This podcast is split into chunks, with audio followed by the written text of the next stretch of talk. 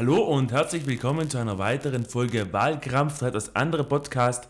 Mein Name ist Stefan Daber und ich darf auch schon den Mitpodcaster Andreas Böder begrüßen. Hallo Andreas und gleich schon eine Frage zum Beginn. Blickst du in der ganzen Koalitionsverhandlungsgeschichte in Südtirol überhaupt noch durch? Ja, mir ist noch nicht klar, wie äh, letztlich diese, was die Landesregierung will. Hast du das verstanden, was die neue Landesregierung, die ja stehen soll, was die wollen? Also ich habe irgendwo verstanden, dass der Landeshauptmann irgendwas mit Autonomie machen will.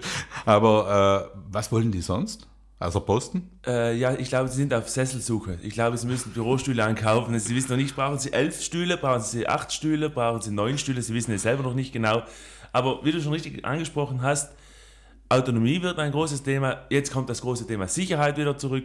Mhm. Ähm, ja, ich weiß auch nicht ganz genau, was sie wollen, aber vor allem wollen sie Posten, ja. Okay, also die Sicherheit äh, ist für die Südtiroler schon ein Problem, also das ist klar. Autonomie ja, aber das ist jetzt für den für den Franz auf der Straße und für die Erna äh, in, im Büro ist jetzt vielleicht, wäre wichtiger, sagen wir mal so, ein wenig Entlastung zu haben nach diesen, all diesen Monaten der, der Belastung, der zusätzlichen Belastung. Darüber habe ich nichts gehört. Ja, mich hat es schon gewundert, dass jetzt seit Oktober, seit Landtagswahlen waren, bis jetzt urplötzlich keiner mehr Probleme mit dem leistbaren Wohnen hat. Denn ja, vor, vor. Oktober wusste jeder Politiker Bescheid, dass kein Südtiroler sich mehr eine Miete leisten kann oder eine, ein Eigenheim leisten kann. Und urplötzlich ist das kein Thema mehr und jeder kann sich alles leisten. So kommt es mir vor. Ja, nach den Wahlen hat sich das schlagartig geändert. Also die Leute können sich die Wohnungen jetzt wieder leisten, denke ich mal. Also irgendwas äh, mit, mit Autonomie will der Landeshauptmann machen. Also der will ja irgendwie Zuständigkeiten, äh, mhm. noch zusätzliche Zuständigkeiten. Das wäre dann interessant, wenn er die Zuständigkeit in der Sicherheitsfrage holen würde. Dann könnte Südtirol endlich in der Sicherheit irgendetwas tun. Denn jetzt die Sicherheit spielt ja eine Rolle im Koalitionsprogramm. Ja. Aber Südtirol hat ja keine Zuständigkeiten. Ne? Ganz genau. Es kam jetzt ja auch schon von einem äh, vermeintlichen oder von einem vielleicht zukünftigen Koalitionspartner kam ja die Aussage, wir wollen die Zuständigkeit haben, auch wenn äh, wir wollen das Ressort Sicherheit haben auch wenn wir jetzt nicht primäre Zuständigkeiten haben, dann dachte ich mir, ja, okay, aber dann willst du ein Ressort, das faktisch kein, äh, keine Gewichtung hat. Ja, ich möchte die Außenhandelsbeziehungen äh, ja, übernehmen. Oh, schön. Ja. Und, ich möchte Außen und den UNO-Sicherheitsrat. Damit du einmal das Jahr eine Sitzung äh, gehen kannst. Ja. Äh, die Geschichte mit den Italienern war ja nicht unschlau vom Landeshauptmann, dass er die da gegeneinander aufgehetzt hat, wegen zwei Landesräte. Also man muss ja vielleicht das im Moment ein bisschen äh, Licht ins, ins Dickicht bringen. Um, um es nach Andreas Kolli zu sagen. Nach Andreas Kolli zu sagen, ein bisschen Licht ins Dickicht oder äh, ein bisschen, äh, ein, bisschen ein, ein paar Kerzen in den Keller tragen.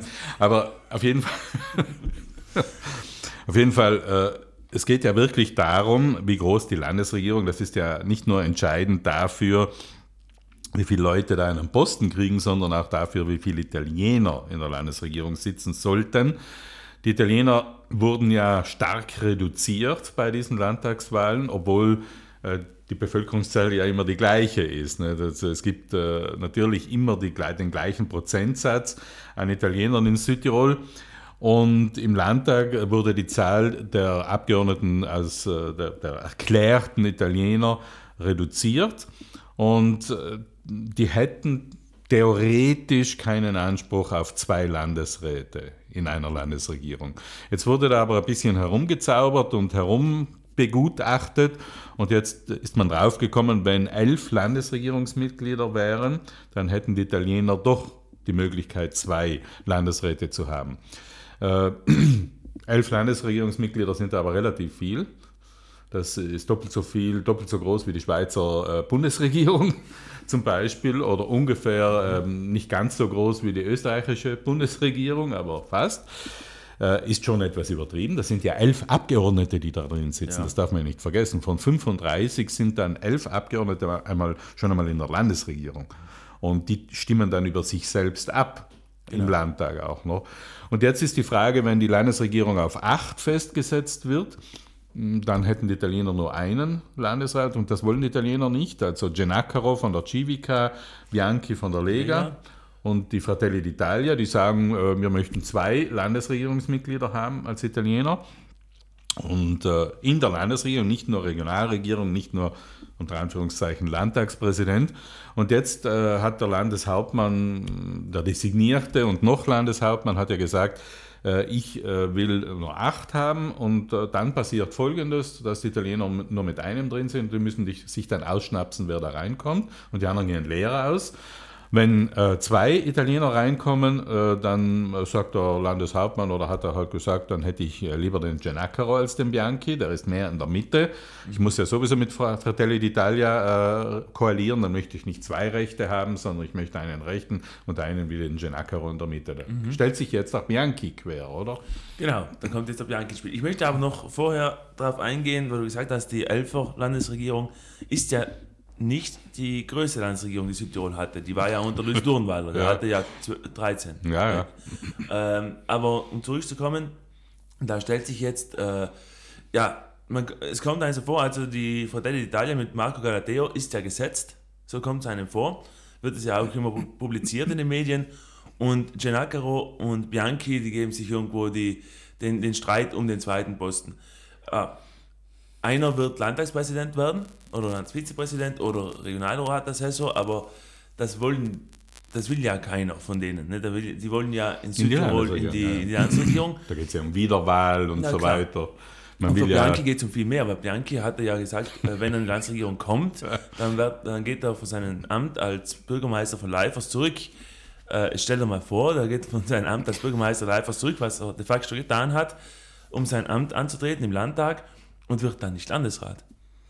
Dann hast du auf einem, auf einem Schlag innerhalb vier Monaten eigentlich alles aufs Spiel gesetzt, was du hattest. Ja, und das Interessante ist, äh, die, die, der Compatscher, ich nehme mal an, dass der, die Strategie der Stratege Karl Zeller dahinter steckt. Da kommt der Compatscher nicht äh, selbst drauf, nehme ich einmal an.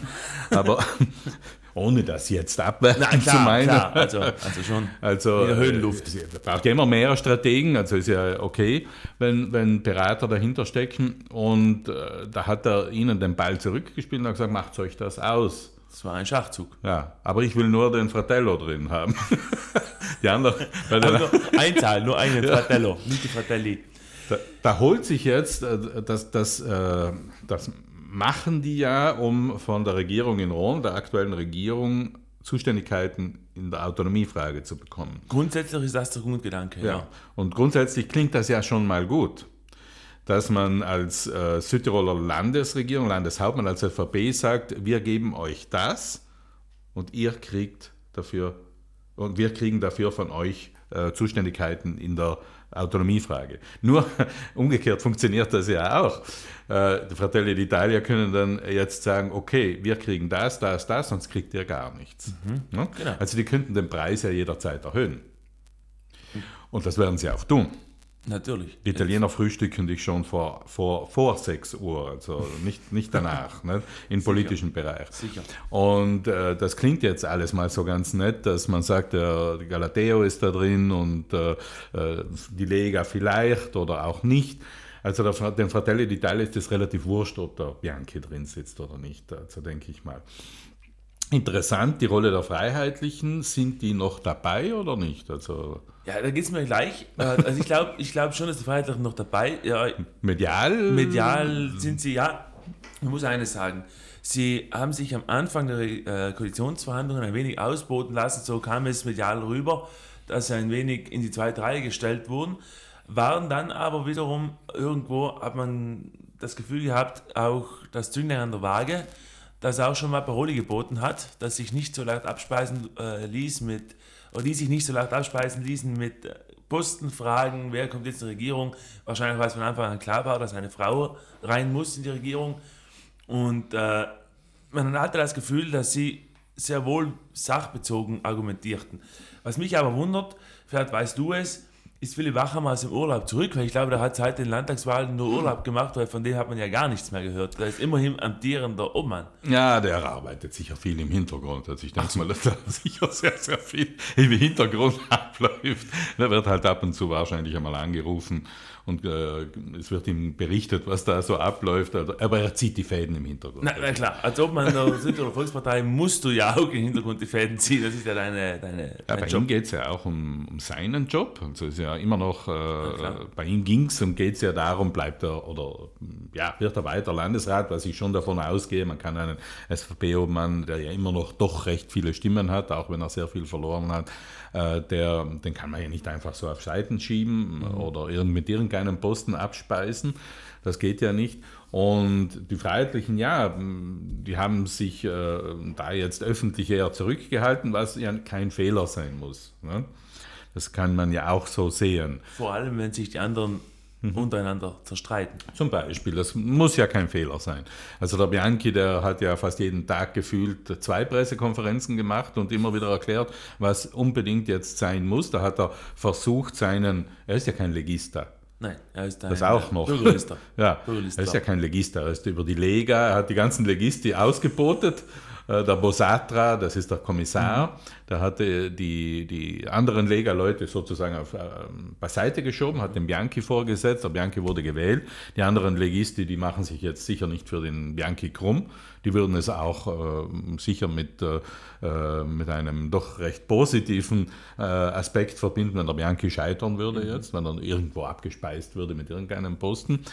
Und der Bianchi hat versucht, seinen Neo-Parteichef Salvini ein wenig zu kopieren, nicht? indem er da immer in die Öffentlichkeit geht mhm. und erklärt hat, was ist. Nur, äh, das ist nicht so, wie er das äh, erklärt hat. ist, äh, ja, aber das könnte mir jetzt ein Verhängnis werden. Genau diese Art und Weise. Ja. Auch, äh, ich habe es jetzt auch vor kurzem erst gelesen, diese präpotente Art und Weise, wie er ja. sich gibt. Ja, ja. Er probiert, jedem zu erklären, was, was aktuell Sache sein soll, was aber nicht der Fall ist. Das ist ein, äh, ein äh, schmaler Grad medial, wenn du öffentlich hingehst und etwas erklärst was, und, und das als Standpunkt formulierst und sagst, so muss es sein, ich will das, sonst geht gar mhm. nichts, dann kannst du auch nicht mehr zurück. Genau. Und dann äh, bei den äh, reellen Verhandlungen dann, wo man sich dann äh, gegenüber sitzt, äh, in die Augen schauen muss und hinter verschlossenen Türen, da sagt ja dann der andere, hm, na, so geht das nicht, wie du das öffentlich angekündigt hast. Den provozierst du ja regelrecht. Ja, ne? klar. Und dann, wie willst du zurückrudern? Dann äh, öffentlich hast du etwas erklärt, was willst du dann tun? Äh, danach wieder hergehen und sagen, nee, äh, das mache ich nicht. Mhm. Ne? Die Proteste gegen die Landesregierung? Ja, bevor wir zu den Protesten kommen, eine Frage, hast du mitbekommen, dass die äh, Südtiroler Volkspartei im Bezirk Burggrafenhain den Arnold Schuler wieder das Vertrauen geben will, in die Landesregierung zu gehen? Ja. Bis auf eine Enthaltung war es einstimmig, dass, dass, dass alle gesagt haben, Arnold Schuler soll in die Landesregierung. Also ich, ich kenne mich langsam bei der Volkspartei nicht mehr aus, wirklich. Also äh, wenn ein Arnold Schuler mit solchen Stimmen nochmal Landesrat für Landwirtschaft wird, dann gute Nacht. Also, da, wer, war der ein, wer war der eine, der nicht wollte? Äh, der das müsste ich jetzt auch mal nachschauen, aber der war, ach, der, Chef von den Bergbauern. Ah, okay. Da, ich schaue nach, wie er ja. heißt. Ich reiche es nach, natürlicherweise. also der eine wollte nicht und die anderen äh, schon. Die ne? anderen schon wollten, dass Arnold Schuler wieder den Weicher sozusagen ausbotet, obwohl der Weicher in dem Fall ja eine bessere, eine bessere ja, für den Arnold Schuler, der hat, war ja mal der, der, der, ein großer Player für die Südtiroler Politik also da war ja mal ein, ein Big Player, der stand ja kurz davor, Landeshauptmann zu werden. Ja, der hatte, also der hatte auch einen, einen fulminanten Start. Der mhm. kam als normaler Abgeordneter in den Landtag, mhm. hat dann durch einen genialen Schachzug, finde ich heute noch, sich als Rebell geoutet innerhalb der Volkspartei. Gegen hat so Durnwalder damals. Gegen Durnwalder, hat sich somit äh, wieder ein starkes Wahlergebnis gesichert. Dieses kam dann auch 2013. Dann wurde er Landesrat, 2018 wieder Landesrat und dann hat er permanent abgebaut eigentlich, ja. Dann kam der Wolf. Dann kam der Wolf oder Bär. wo er natürlicherweise auf Zuständigkeiten erst von Rom und dann von EU äh, oder auf die EU sich beziehen musste. Und dann kam der tiefe Fall. Und jetzt soll er es wieder machen. Ja, interessante Entwicklung. Er, wurde ja, zählt ja zu, zu den Unterstützern von, von Landeshauptmann Kompatscher, mhm. also zu einem seiner Getreuen. Er stand ja eben kurz davor auch einmal, er wurde von Medien ja viel höher gehandelt, als er eigentlich vielleicht sogar selbst wollte, das weiß man ja nicht. nicht? Also so. Mhm. Und das äh, machen Südtiroler Medien recht gerne, das machen Medien überhaupt gerne, aber Südtiroler Medien machen das ja recht gerne. Die haben schnell einmal einen Messias, mhm. zaubern da schnell einmal jemanden aus dem Hut, ähm, auch zum Beispiel äh, den, den Kölnsberger, den Paul Kölnsberger. Mhm. Genau. Und wenn es dann nicht so klappt oder nicht so läuft, wie die Medien das gerne hätten, dann wird dann feste draufgehauen am Ende wieder. Obwohl es mittlerweile recht lange dauert, denn beim Kompatscher dauert es ja auch sehr lange. Ja, den war, brauchen sie. Ja, klar. Aber bei Paul Kölzberger hat es auch lange gedauert. Den brauchen sie. Also der Compatscher hatte immer noch die Beitragsgeschichte in der Hand, diese Medienbeitragsgeschichte.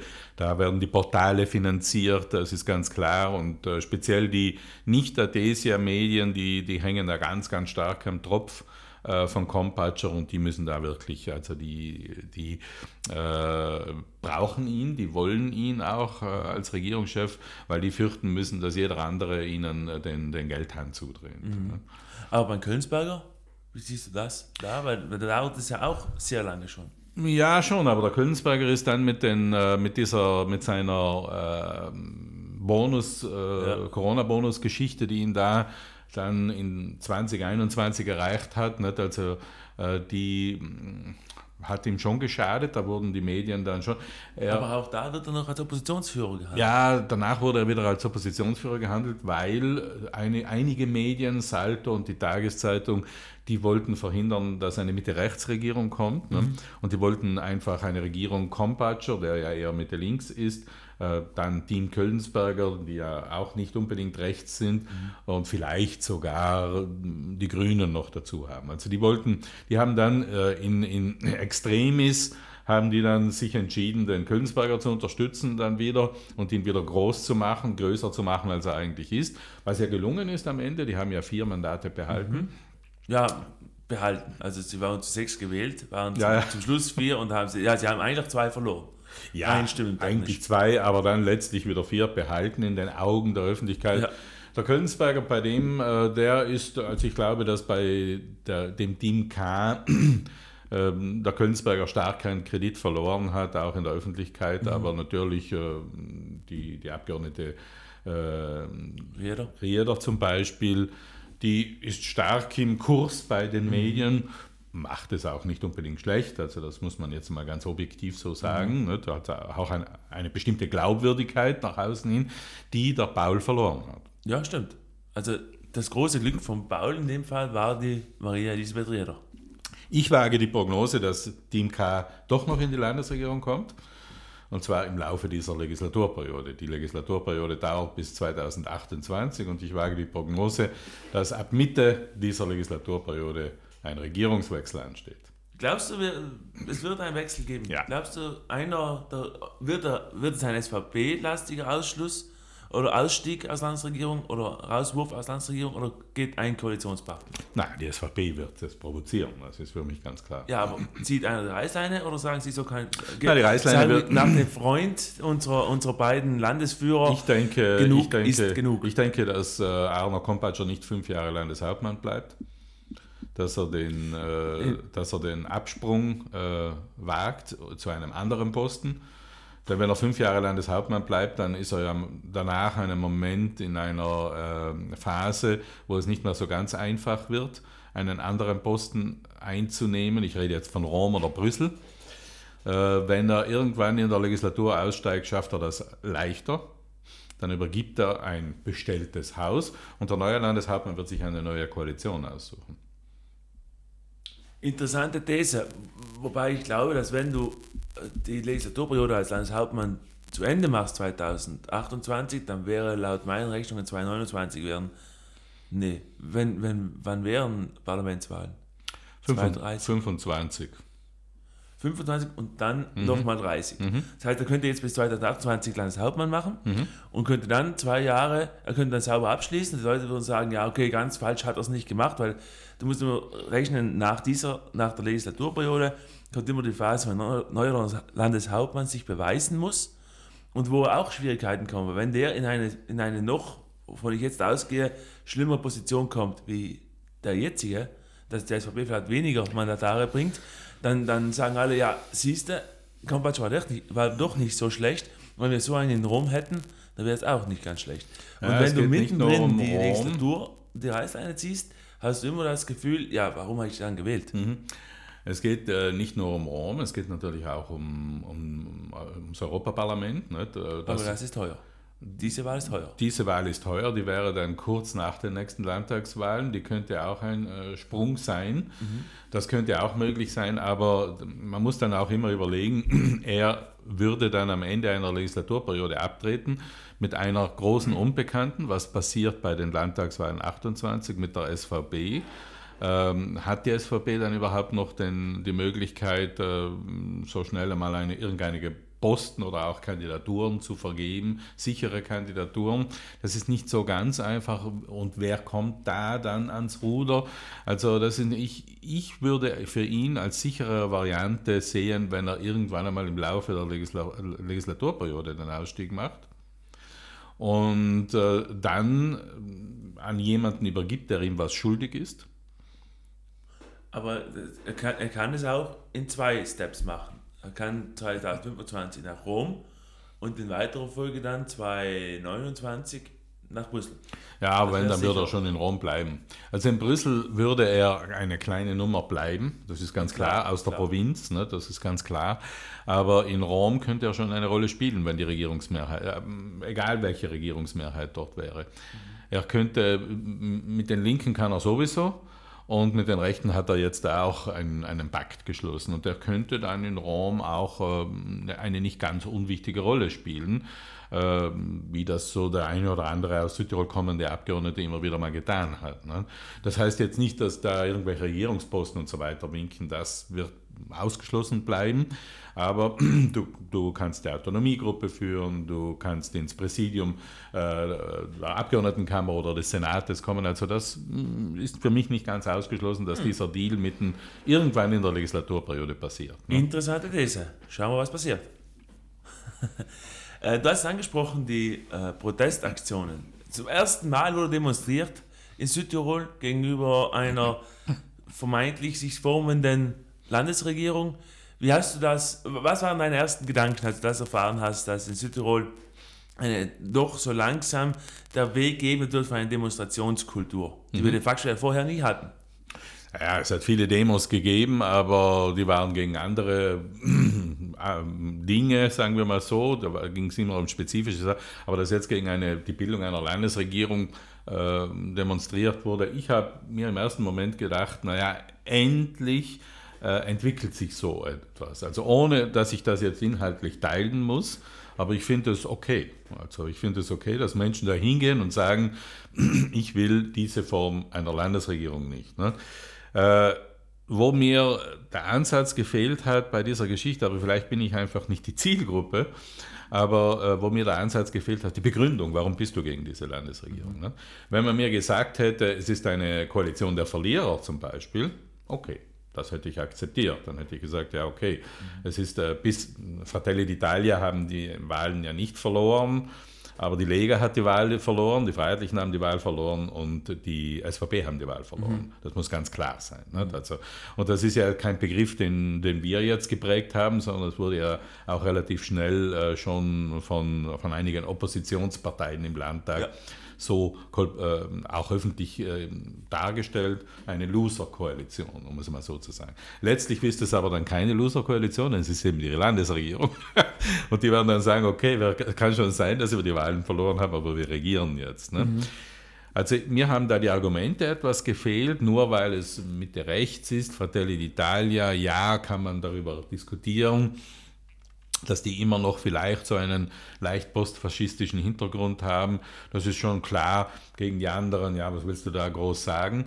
Aber ich habe das nicht mit, äh, mit negativem Ansatz gesehen. Ich habe mir gedacht, hm, cool, äh, da entwickelt sich wenigstens so eine Art Protestkultur, wie du gesagt hast. Äh, gehen Leute hin, protestieren dagegen und sagen, wir wollen das nicht. Äh, ja, haben einige mediale Aufmerksamkeit erhalten. Und letztlich aber hat sich das dann äh, verlaufen. Da muss ich sagen, geht es mir gleich wie dir. Zu Beginn dieser Aktionen oder diesen Demonstrationen habe ich mir auch gedacht, ja, endlich mhm. äußern sich die Personen mal politisch. Weil es ist ja so, in Südtirol darfst du über zwei Sachen reden, über dein Einkommen und über dein Wahlverhalten. Ja. Und da dachte ich, und, und dann kam irgendwie so der Gedanke, ja, man sieht, dass sehr viele junge Personen, die jetzt eine mittlere, äh, mittleres, ja, wie jetzt nicht äh, zu nahe treten, aber mittleres Alter haben, die haben halt in Österreich studiert.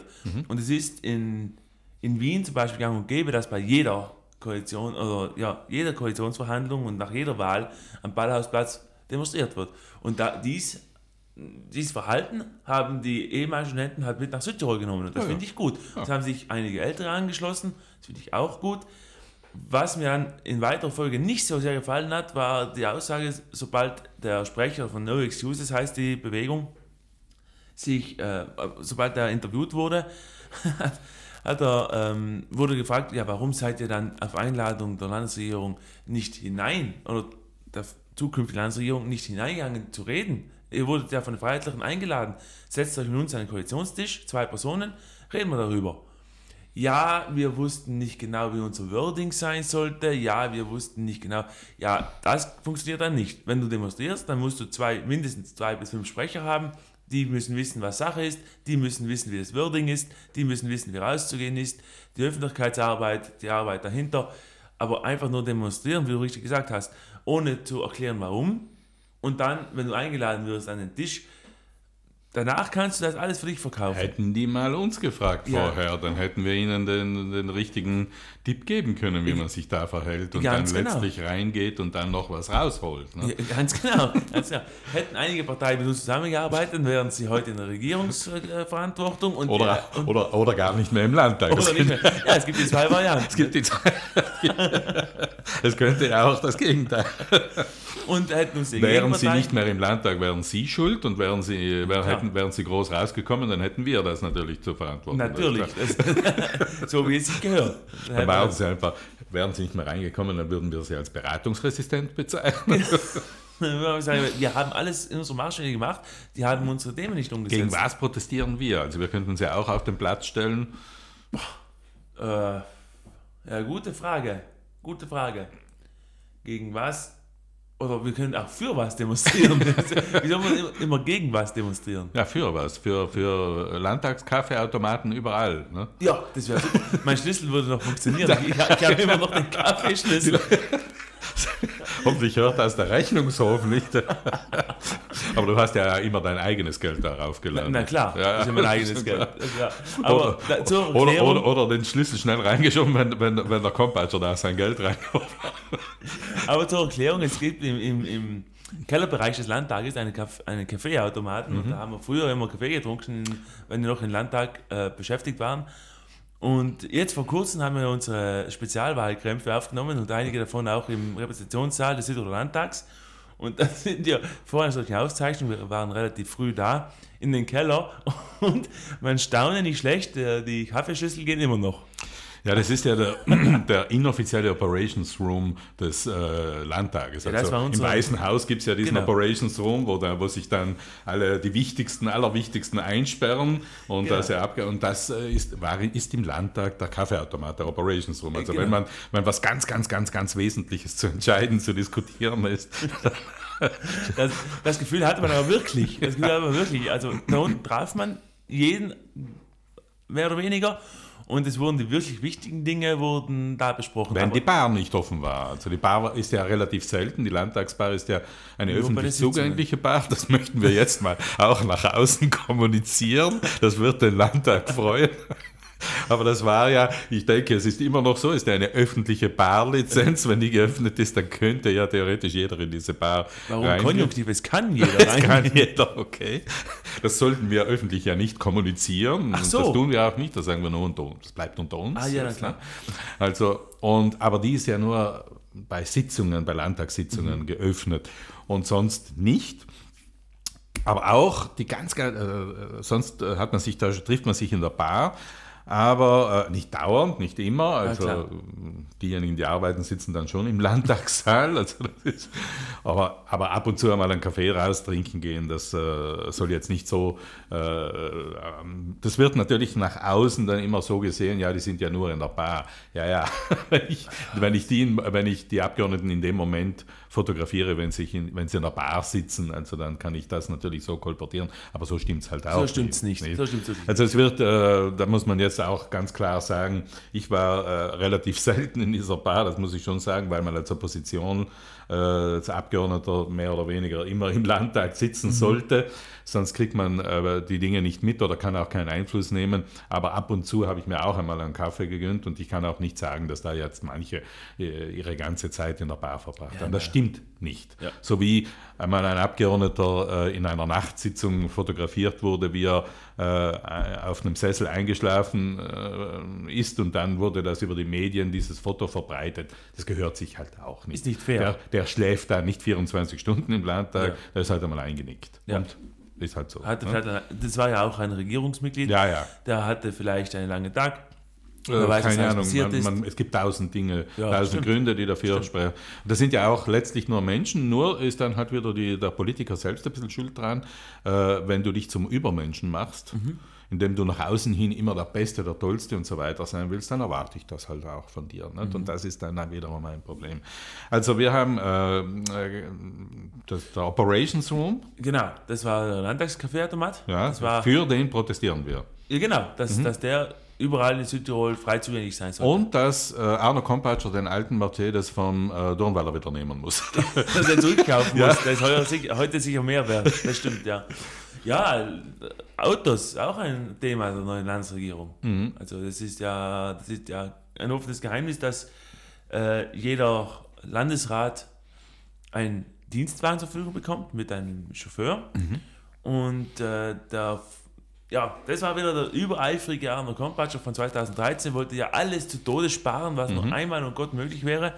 Und deswegen mussten die jetzt äh, Fahrgemeinschaften bilden und Chauffeure wurden eingespart ja, ja. und Autos wurden eingespart, wovon ich nie der Meinung war, dass das sinnvoll ist. Denn ähm, Landesräte, die kommen aus allen Teilen des Landes und die sollten einen Chauffeur haben, die sollten ein Dienstauto haben, weil die sollten arbeiten. Und die sollten auch arbeiten, während sie mit dem Auto fahren und die sollen nicht ähm, selbst Auto fahren, denn die haben einmal halt viel zu, zu tun und das ist auch gut so. Und wenn auch ein anderer Kompatscher gerne mit dem Bus fährt, ja, es kommt halt nicht gut an. Man ja, das auch, war dann lächerlich, ja. Das war lächerlich.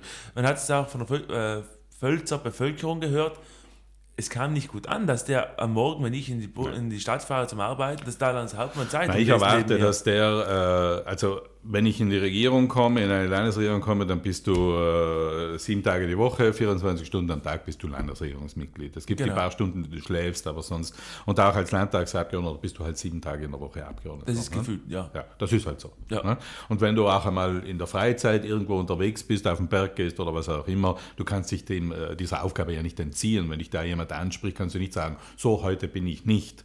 Äh, das ist halt so. Mhm. Ne? Und äh, ein Landesregierungsmitglied, ich erwarte, wie du sagst, wir erwarten, dass die immer überall sind ne? und auch äh, vor Ort draußen sind und äh, ihre Arbeit erledigen. Und da habe ich auch nie, also ich habe mich nie an diesen Anti- äh, Anti-Dienstwagen-Geschichten beteiligt äh, im Landtag gegen die Landesregierung. Ich habe auch dem Kompatscher ganz zu Beginn seiner, seiner Karriere sozusagen im Landtag, ich war ja da schon zwei äh, Legislaturen im Landtag, habe ich, hab ich ihn auch davor gewarnt, vor dieser äh, Geschichte, dass er jetzt alles äh, diese vermeintlichen Privilegien, ja, es sind Privilegien, okay, aber dass diese Privilegien jetzt so abgewickelt äh, werden, das wird irgendwann einmal auf dich zurückfallen. Ne? Und das ist dann auch passiert. Mhm. Also äh, ist das ein Privileg, dass ein Landesregierungsmitglied einen Dienstwagen hat? Ja, das stimmt.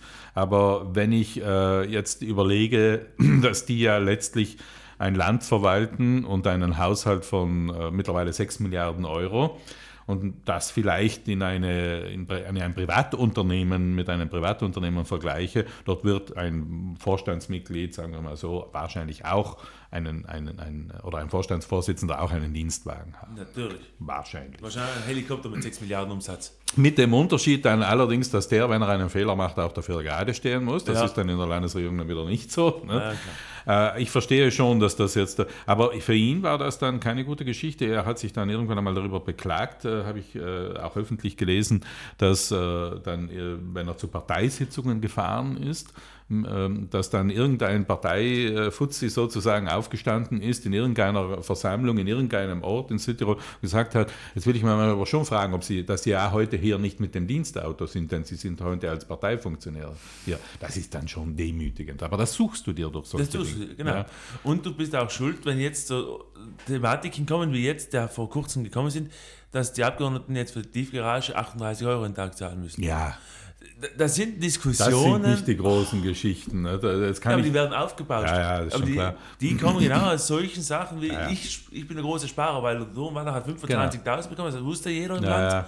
Und ich bin ein großer Sparer die erste Amtshandlung war sein eigenes Gehalt zu kürzen. Ja, aber das hat er dann ja nicht gemacht. Ja, na, aber nach letztlich, letztlich wurde das dann ja so gedreht, dass ich dann steuerfreie äh, äh, Beträge erhalte und zum Schluss äh, auf so viel weniger kommt er dann nicht. Ne? Ja, Das ist ja dann wieder die Show. Ne? Ja, also die Landtagsabgeordneten verdienen heute äh, fast verdienen heute mehr denn je, um es mal klar zu sagen. Also äh, haben sich ja die, die, da wurde ja die Anpassung vorgenommen, die haben sich ja dann Zusatzentlohnungen gegeben für jeden irgendwelchen Posten, der irgendwo gemacht wird. Fraktionssprecher kriegen mittlerweile äh, Gelder auch von ein, zwei äh, Mann-Frau-Fraktionen. Das geht nicht. Also da wurde und der hat sich halt das selbst gesucht und das ist keine gute Geschichte, denn äh, mir ist das auch relativ wurscht, ob der Landeshauptmann mit dem Dienstwagen zur Parteiversammlung fährt oder äh, zu einem Bandel durchschneiden oder zu, einer, äh, zu einem Lokalaugenstand, zu einer Kläranlage oder was auch immer. das ist mir egal. Er ist ja immer als Landeshauptmann unterwegs. Er fährt ja nicht er fährt ja nicht als, als, als Kartenzwicker äh, da, äh, sei es im Umlaufbahn AG. Sei es im Umlaufbahn AG sozusagen äh, zur Parteiversammlung äh, genau. nach äh, St. in Taufers, ne? sondern er ist ja als Landeshauptmann da. Dann genau. ist es halt eine Parteiversammlung. Ja, okay. Aber das, äh, das sind die Dinge, die sich die Politik, das ist das Scheinheilige, dann auf, dem anderen, auf der anderen Seite wird äh, dann wieder reingelangt in, die, in, in das Marmeladenglas und ja. Aber okay. Die Proteste, haben wir gesagt, äh, sind irgendwo versandet. Ja, irgendwo, irgendwo schon, ja. Ich glaube, das Tolle war ja auch die Künstler, die unterschrieben haben. Es gab ja 200 und 300 Künstler, die unterschrieben haben in Südtirol. Und da fand ich den Kommentar von der Laubenshasser ja. sehr passend. Also die, die hat, äh, wie hat sie geschrieben? Äh, es ist interessant, sie hat sich schon gewundert, genau so ging es. So ging's. Ähm, es hat sich schon gewundert, dass mehr als 200 oder 300 äh, Künstler unterschrieben haben, ohne einen Beitrag des Landes dafür zu bekommen. ja, aber irgendwo ist das auch wieder Südtirol, oder? Ja, ja das ist äh, schon typisch, ja, das stimmt. Ja, also in Südtirol, in Südtirol gibt es halt diese Beiträge, Beitragsgeschichte, jeder sagt halt, ich kriege ich dafür einen Beitrag. Manche Projekte werden ja nur gemacht, um einen Beitrag überhaupt zu kriegen. Natürlich. Das ist, das ist ja auch so.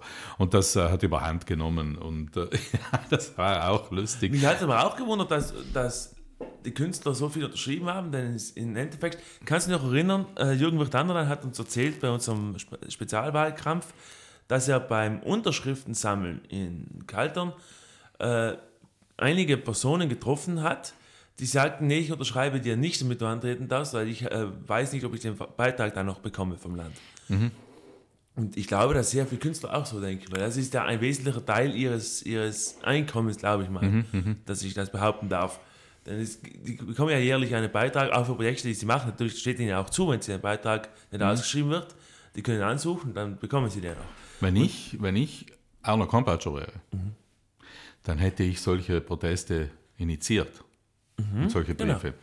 Äh, denn dann, äh, ich will jetzt nicht, nichts unterstellen, aber ich denke mal, dass ihm das nicht ganz ungelegen kam.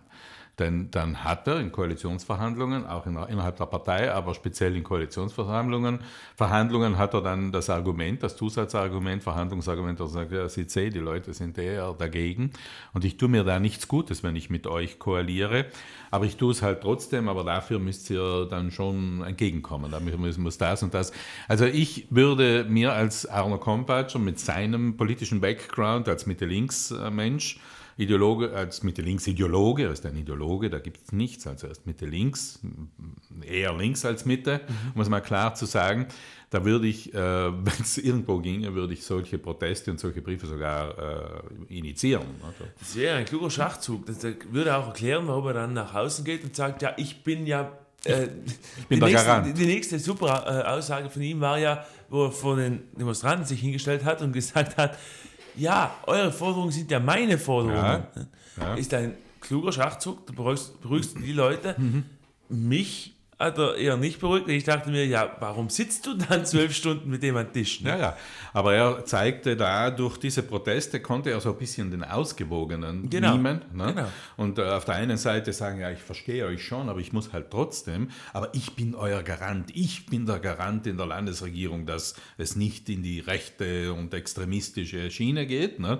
Äh, und äh, am Verhandlungstisch mit den Koalitionspartnern konnte er damit punkten. Mhm. Konnte er sagen, ja, seht ihr, ich tue mich da nicht leicht. Also da gibt es schon Leute, die mich auch gewählt haben, die mich unterstützt haben. Also ich muss mich da schon sehr, sehr stark bewegen auf euch zu. Deshalb erwarte ich mir von euch freiheitlichen äh, Fratelli d'Italia, dass ihr euch auch ein Stück weit auf mich zubewegt. Sonst kann ich das nicht rechtfertigen. Mhm. Also war schon ein kluger Schachzug. Ich würde da Vielleicht kriegen die Künstler doch einen Beitrag für, diesen, für, diese, für diese Unterschrift. Ne? Ja, oder ich würde die Schiene fahren, nicht äh, das inszenieren, sondern ich würde jeden einzelnen Künstler einen Brief schreiben lassen und wirst du sehen, wie schnell die umkippen könnten.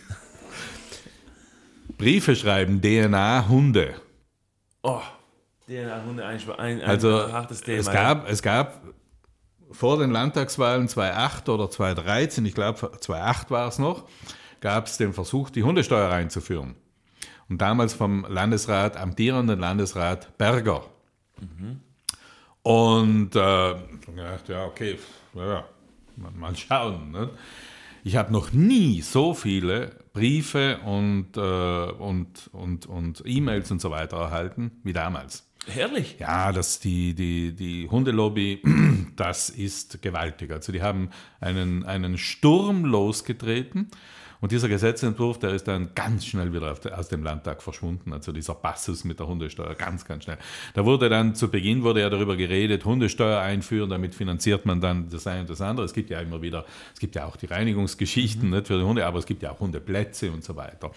Und da hat man gesagt, ja, mein Gott, äh, also da, was, was ich, was angedacht war, 60, 70, 80 Euro, 60 Euro im Jahr für einen Hund, das wird jetzt nicht. Und dann hat man dann darüber diskutiert, Seniorinnen, Senioren, die halt äh, so, zahlen halt vielleicht gar nichts mehr und so weiter. Ne? Aber das wurde dann ganz schnell äh, zurückgezogen. Also da gab es sehr starke Proteste. Jetzt bei dieser DNA-Geschichte äh, ärgern sich zwar die Hundebesitzer auch, aber die müssen da mitmachen. Also die müssen hingehen. Es kostet jeden, glaube ich, sogar 60 Euro oder 65 Euro. Das ja. musst du selbst berappen. Ja. Aber es stimmt, der, der, der, große Aufschrei blieb aus. Ja, äh, mich hat jetzt dann jemand gefragt, als ich das gelesen habe, und ich dachte, ja, okay, äh, ich verstehe das schon. Also es ist ja nicht so, dass, äh, dass, dass das ganz unsinnig ist, was da jetzt gemacht wird. Auf der anderen Seite, ja, klingt das etwas skurril, dass jetzt jeder Hund einen DNA-Test machen muss und da eine Datenbank. Hat mich jemand gefragt, die, die, die, die Hammerfrage, die mir dann wieder irgendwo äh, das Gesicht zusammenfallen hat lassen. Ja, und was passiert mit den Touristenhunden? Müssen die dann. Ja, aber äh, klar. Also, äh, ja, ja. kriegen die dann mit dem Hotelaufenthalt ein Freifahrtticket, ein Frei äh, Schein? Freischeindick, einen Freischein, um auf die, auf die, auf die Straße zu scheinen oder so. Ist das in, in der, in, ist, ist, das in der Kurtaxe, in der Ortstaxe bereits drin? Ja, das ist die große Frage. also, ja, kosten die Ortstaxen jetzt 62 Euro. Also Ortstaxe und 60 Euro die DNA der Hunde. Du kommst im Hotel an, musst schon einen DNA-Test abgeben. Ist das vorgeschrieben? Ja, das Ganze ist ja, das Ganze ist ja sinnlos, weil warum machst du denn das? Um, um irgendwas nachzuweisen. Ja, ja wegen der Hundekacke auf den Straßen. Ja, verstehe ich. Und wenn der Hund jemanden beißt und, und, und so weiter. Ne? Ja, aber. Und da können wir auch genau feststellen, ob es ein Wolf oder ein Hund war. ich glaube, das, da steckt der Schuler dahinter. Das ist eine Sisyphus-Arbeit. Ja. Ja, wer, wer macht. Jetzt haben wir überall keine Personen, die arbeiten wollen.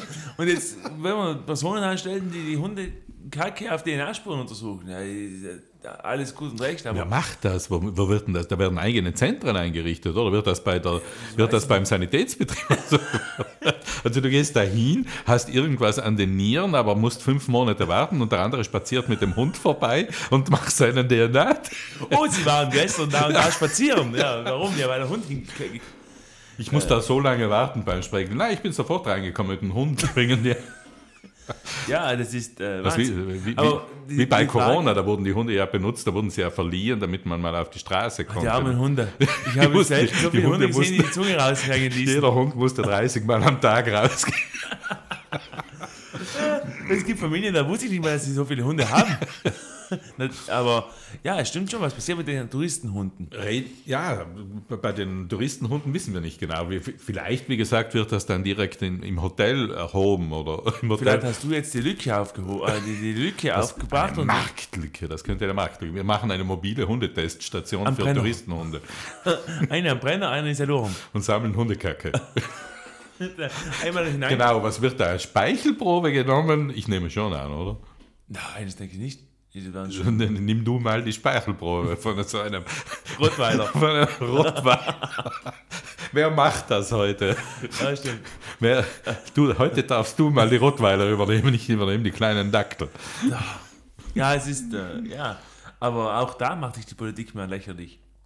Und der nächste Schritt wird dann sein, dass jeder Hund zur DNA-Probe muss, äh, jeder Wolf zur DNA-Probe muss. Ja. Reden ja. wir über einen armen Hund mittlerweile, den Benko. Ja, das ist mittlerweile ein armer Hund, ja. ja also der, auf den wird ja stark reingeprügelt, immer so mit solchen Leuten, die, ja. die mal äh, ganz, ganz groß rauskommen, die viel Geld machen, natürlich auch gefördert werden. Äh, da wird ja viel Geld reingepumpt von Investoren, sonst könnte so einer ja nicht so groß werden. Mhm. Da, wird ja nicht von, da wird ja nicht nur, weil er eine geniale Idee hat, äh, schnell einmal zum Milliardär. Und äh, jetzt wird da fest drauf reingeprügelt, jetzt wird er fallen gelassen, warum auch immer, von, von seinen Investoren. Und jetzt überall äh, wird er ich nehme zwar an, dass er schon ein paar Millionchen auf Seite geschaffen hat, also sicher, ein paar zig Millionchen, äh, aber. Ach, da empfiehlt auch nichts mehr in diesem Leben. Aber was passiert denn da mit dem Bahnhofsprojekt? Ja, wer hochsteigt, der kann tief fallen. Das ja, ist das ist so. immer so, ja. Aber es stimmt, ich war diese Woche in Bozen und ich stand da vor diesem Bankerprojekt, vor diesem Bahnhofsareal, vor diesem großen Bahnhofsbaustelle, wo er sein Bankerprojekt im Kaufhaus aufziehen will oder aufzieht aktuell.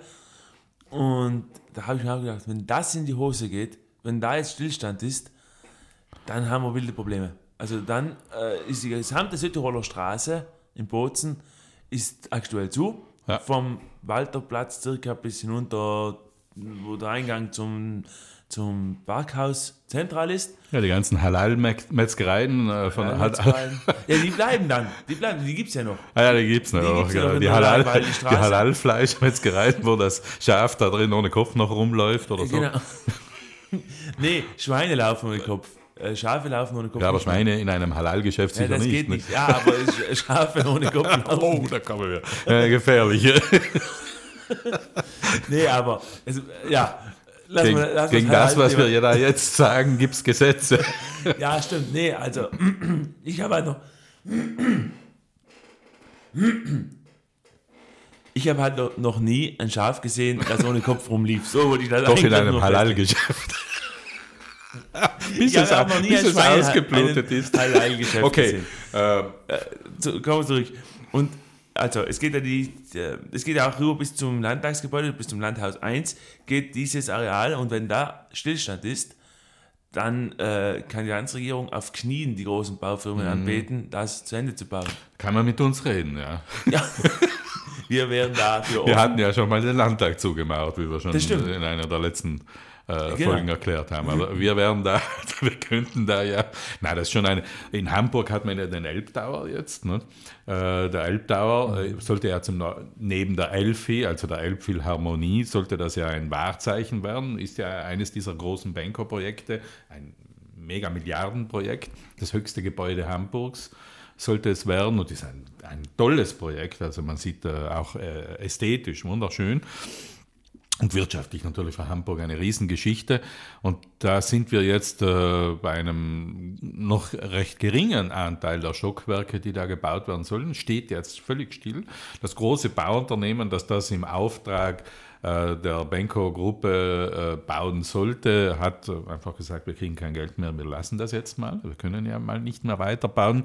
Und der Hamburger Bürgermeister hat sich kürzlich darüber geäußert und gesagt, ja, es gibt jetzt mehrere Möglichkeiten. Entweder wir bauen die, die ganze Geschichte wieder zurück und nutzen das Areal für, das könnte ja auch äh, sein, oder ähm, wir finden Unternehmer, die das weiterbauen. Es gibt ja einen Investor jetzt, der auch bei der Benko-Gruppe relativ viel Geld äh, drin hat, aber der ein Bauunternehmen, ein Großinvestor, das jetzt sagt, ja, wir könnten das auch übernehmen und weiterbauen, vielleicht etwas kleiner bauen. Das kann ja sein, dass wir das nicht so hoch bauen, wie das ursprünglich angedacht war. Aber da steht jetzt ein Megaprojekt mitten in Hamburg das zum Wahrzeichen, wo Menschen ja geplant haben auch damit, da wurden ja, wahrscheinlich schon Büroflächen jetzt schon vermietet ja. äh, und äh, wo ja ganze Firmen, Hunderte und Tausende von Arbeitern, Zulieferern, kleine Unternehmen und so weiter dran hängen, das wird jetzt gestoppt.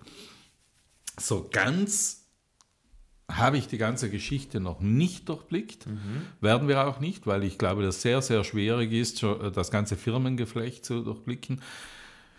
Ein ganz klein wenig kommt es mir so vor, wie es auch ab und an mal in Südtirol, wie es auch in Südtirol mm, ab und an einmal mit dem einen oder anderen war, der da plötzlich äh, zum Großunternehmer wurde. Also ich glaube, dass beim Benko da viele Investoren waren, die sein Talent gesehen haben, ganz klar, und die da viel Geld reingesteckt haben und die ihn als Gesicht gebraucht haben. Man sieht das ja jetzt. Und dann irgendwann einmal wurde er ihnen vielleicht entweder zu selbstständig oder er hat tatsächlich irgendwelche den Überblick selbst verloren, kann ja auch sein. Und dann haben sie ihm einfach, einfach das Vertrauen entzogen, haben äh, die, die, die Reißleine gezogen und äh, er ist jetzt mehr oder weniger so der Buhmann und die anderen bringen halt ihre Schäfchen ins Trockene. Mhm. Ja. Wird er auch haben. Wird er sicher haben. Also, Aber wenn ich mir, wie du sagst, vorstelle, dass am Bozner Bahnhof Wobei es ja jetzt gesichert sein soll. Ja, ja. Also es wurde ja gesagt, der Hager hat ja auch mitgeteilt. Aber es ist ja auch lanciert worden, die, Volks, äh, die Volksbank in Südtirol hing mit 43 Millionen rein. Mhm. Die Sparkasse auch Millionenbeiträge. Mhm. Die, die, Landesbank der Raiffeisenkasse auch Millionenbeiträge. Mhm. Also Beträge. Ja, ja, da hat ja jeder, das ist ja immer diese ganze Geschichte in dieser, das ging ja auch mit mit Serafin Unterholzner in Südtirol, ja. dem, äh, dem, dem Lana-Bauchef. Lana-Bauchef. Äh, so, also so, solange die nach oben schwimmen und immer weiter nach oben klettern und, und immer Ober, äh, Oberwasser haben, da schwänzeln dann ja ganz, ganz viele rund um die herum und wollen mitverdienen nicht? und mhm. investieren und äh, mitverdienen und und dann, äh, wenn da mal nicht mehr alles so klappt, wie es klappen sollte, dann bist du plötzlich weg. Ne? Ja. Und dann äh, setzen sich die Leute nicht mal, mit, nicht mal mehr mit dir an den Tisch, ne, um es mal so zu sagen. Und äh, dann äh, kommt man plötzlich drauf, dass da Banken investiert haben und so weiter. Die Banken äh, werden ihre Verluste auf die äh, Kunden abwälzen. Mhm. Das wird immer so sein. Mhm. Ne? Gibt es halt dann wieder ein paar Gebühren, die äh, raufgeschraubt werden. Aber so einfach ist das nicht. Wie du sagtest, sie setzen sich mit dir nicht mehr am Tisch. Äh, da hat es eine nette Anekdote vom Leo Gurschler gegeben. Das war ja der Pionier mhm. im Schnalzer mhm. Gletschergebiet. Ja. Der hat immer gesagt, früher, wenn alles äh, glatt lief, war ich immer der Leo und äh, dann mhm. kam die ganze Regierung zu mir und zum Essen mhm. und, und wenn ich mal, dann kam ja alles in Schieflage, mhm. Dann war ich plötzlich wieder der Herr Gurschler. Mhm. Und so, ist es, so funktioniert Ganz das genau. in Südtirol. So funktioniert es auch in der Politik. Als der Michel Leimer äh, genau. Energielandesrat äh, war, da war er eine große Nummer in Südtirol und dann äh, mit der Sell-Geschichte fiel er in Ungnade, wurde auch vom Turnwalder, vom Louis Turnwalder fallen gelassen, muss man mhm. auch ganz klar sagen, obwohl ohne Louis Turnwalder damals nichts entschieden wurde. Mhm. Das war auch klar, das war ja nicht die Geschichte nur des Michel Leimer. Und plötzlich, äh, wenn er irgendwo saß, es war mal eine Gelegenheit, wo ich das auch so äh, gesehen habe, äh, wenn er da irgendwo saß, dann gingen seine, seine Partei, ehemaligen Parteikollegen, die gingen Kerzen, die vorher bei ihm angeklopft hatten, um das zu kriegen, um das andere zu kriegen, um das eine zu kriegen, die gingen dann grußlos an ihm vorbei und plötzlich waren dann nur mehr wir, wir oppositionellen, ehemaligen Gegner sozusagen, äh, diejenigen, die da hingegangen sind und äh, kollegial und freundlich einmal die Hand gegeben haben ja. und ein paar Worte geredet haben. Denn für mich ist immer ein Mensch ein Mensch, auch wenn er einen Fehler macht, hat er einen äh, Fehler gemacht oder äh, aber wenn ich vorhin mit ihm ein bestimmtes Verhalten hatte, dann habe ich das danach auch noch, denn ich beurteile ihn immer als Menschen. Fehler machen wir alle. Ja, stimmt große Fehler manchmal, auch bewusste, vorsätzliche, kann alles sein. Aber letztlich, dass ich dann vorher bei jemandem herumschwänzle und danach kenne ich ihn nicht mehr, das finde ich einfach äh, das, das, das sagt viel über Charakter aus. Würdelos und ja. äh, charakterlos, ganz ja, einfach. Ja, ganz, ganz also wir sind da anders, genau. waren immer so anders. Also ich habe mich auch immer, ich habe das immer auch äh, so gehandhabt, wenn ich gesehen habe, da fällt jemand in Ungnade, äh, äh habe ich kein Problem, mich äh, ganz demonstrativ einmal auf den hinzugehen und ein paar Worte zu wechseln und äh, ich finde das, find das okay. Ja, finde ich auch. Find ich auch. Ja. ja, es ist der Benko wird jetzt wahrscheinlich nicht so arm dran sein. also. Nee, ich denke, der hat auch, wie du richtig gesagt hast, seine Schäfchen ins Trockene gebracht. Und äh, da wird auch seine Millionen auf Seiten haben, dem fehlt auch nichts mehr. Natürlicherweise muss er auch, aber auch schauen, wo er jetzt hingeht. Weil natürlicherweise immer, wo sowas passiert, hängen persönliche Schicksale, Familienschicksale, naja. Unternehmensschicksale dabei, äh, dabei. Und dann wird es auch schnell mal gefährlich. Mhm. Aber Lassen wir uns überraschen. Naja, er hat die Geschichte ja nicht platzen lassen. Äh, platzen lassen haben sie ja die ganzen Investoren rundherum. Haselsteiner. Mhm, genau. Äh, Strabag-Chef. Strabag-Chef. Südtiroler eigentlich. Mhm. Ne? Also große Nummer. Ja, im Wirtschafts-, im Bau, im Bau äh, Hans-Peter Haselsteiner, glaube ich, heißt er. Der vom Strache kein Geld mehr bekommen hat. Laut Ibiza. Genau. Nee, aber ich glaube, wir müssen da in der Kommunikation auch arbeiten. Also, Sie könnt euch alle, also, der Herr Benko kann sich auch für Krisenkommunikation gerne bei uns melden. Wir machen das ja auch beruflich in, einem, in, in, in dieser Branche. Und Wobei der Benko in der Krisenkommunikation äh, ich habe mir das gestern erst gedacht, als ich da in Artikel habe gedacht, der, der äußert sich ja prinzipiell nicht. Also mhm. interessanterweise. Also der hat ja der weder in guten noch in schlechten Zeiten sagt er irgendwas. Nee. Ne? Das ist schon eigentlich auch interessant. Ne? Ja. Nicht mal so schlecht, die Strategie. Nee, das macht ja sein Stadthalter. Er hat ja, genauso ja. Stadthalter wie den, wie den ähm, äh, Heinz-Peter Hager. Und der liebt es ja in der Öffentlichkeit zu stehen. Er inszeniert sich ja vor der Landtagswahl, wie er seine Stiegen runterkam von mhm. seiner Steuerkanzlei. Also Wahnsinn, wie der sich inszenieren will und, und immer Show Must Go On spielen mhm. möchte. Und wenn du natürlich als Banker solche Personen hast, ist es natürlich dankbar. Mhm. Wir werden auch in Hamburg nach dem Rechten sehen, wenn ja, wir da wir, im Laufe dieses Jahres einmal in Hamburg äh, sein werden. Das ist ja schon geplant. Wir werden da auch dann äh, von da aus vielleicht sogar einen, einen Podcast machen. Das könnte ja sein. Das wäre interessant. Das wäre interessant. Das, wär interessant. das könnten wir machen. Also, das machen wir. Ist jetzt in diesem Augenblick so in den Kopf geschossen. Wir werden dann nach dem Rechten sehen, was mit dem Elbtower ist. Genau. Die Elfi ist ja okay, die Elbphilharmonie, aber der Elbtower werden wir nach dem Rechten sehen und einmal uns herum uns herum umschauen. Und dann könnten wir auch äh, da direkt einen Podcast. Das wäre interessant. Ja. Das machen wir am ersten Tag. Ja, ich wollte gerade sagen, am besten, sobald wir landen, werden wir das. Äh, werden wir am, das. Weil am zweiten oder dritten Tag könnte sein, dass wir da durch die ganzen Besuche und so müde sind. Genau. Aber Wenn wir zwei in eine, eine, Stadt fahren, ja, sollte man vorher immer eine Warnung an die Stadt ausgeben. Ja, das sollte man schon mal äh, lancieren, dass irgendwas passieren könnte. Eine, Sism eine seismische Warnung oder Eine Hundertschaft mehr oder weniger kann da nicht schaden. Da werden die sich noch wundern. Die hatten ja das Problem mit dem G7 oder G20-Gipfel damals, G20 als der Scholz, ja. G20, als der Scholz noch Bürgermeister war, ne, glaube ich, war das. Ja, genau. Ja, da, hat der, da war der Scholz, bevor er Kanzler wurde, war er ja Bürgermeister in Hamburg und da gab es dann diese großen Krawalle. Also da werden die sich noch zurücksehnen an die, an die, die G20. Haben das schon, die haben das Chancenviertel aufgegeben. Ja. Die Polizei hat sich jetzt ein Chancenviertel zurückgezogen ja, und hat das Chancenviertel aufgegeben. Das gibt es ja nicht. Unglaublich. Toll. Nee, ich glaube, wir haben heute wieder. Da, das, äh, das tolle sind Gespräche. Proteste, da könnten sich die Südtiroler Nee, hör auf, Anti, Anti-Landesregierungsprotestierer ein paar Scheiben davon abschneiden. Das. Ah, das wäre interessant. Nee, äh, ich glaube, wir haben heute wieder einige große Punkte und Themen angesprochen. Äh, schauen wir, wie die Landesregierung sich entwickeln wird, Ja. äh, wie das Ganze weitergeht und vor allem dann ausgeht. Und äh, bleiben wir gespannt. Es wird in Zukunft auch in diesem Wahlkampf wieder spannend. Wir werden natürlich, sobald die Landesregierung im Amt und Würden ist, äh, darüber berichten, spekulieren, unsere Gedanken freien Lauf lassen. Wir werden aber auch Und einige Leichen ausgraben aus dem Keller. Und wir haben viele Leichen im Keller über andere Personen. Ja. wir, wir wissen viel, wenn nicht zu viel. Nee, aber ähm, wir werden dann auch mit hochrangigen Mitgliedern dieser Regierung Aber wir können sprechen. schweigen. Unter bestimmten Voraussetzungen. Bringt der Banker mit seinen, mit seinen äh, Tresorschlüsseln mit und dann werden wir schweigen können. Wir schweigen, aber nicht, nicht immer. Also nicht für immer. Okay. Bis zum nächsten Mal und Andreas, ich lasse dir das letzte Wort. Ähm, Ich sage ganz einfach, äh, uns hat noch niemand angerufen, äh, zwecks Posten, sonst schon das eine oder andere Ratschlag, aber zwecks Posten hat uns, hat dich noch niemand kontaktiert in der Landesregierung, oder? Nee, ich, hatte auch Angst, dass sie vielleicht die falsche Nummer hatten. Das kann ja sein.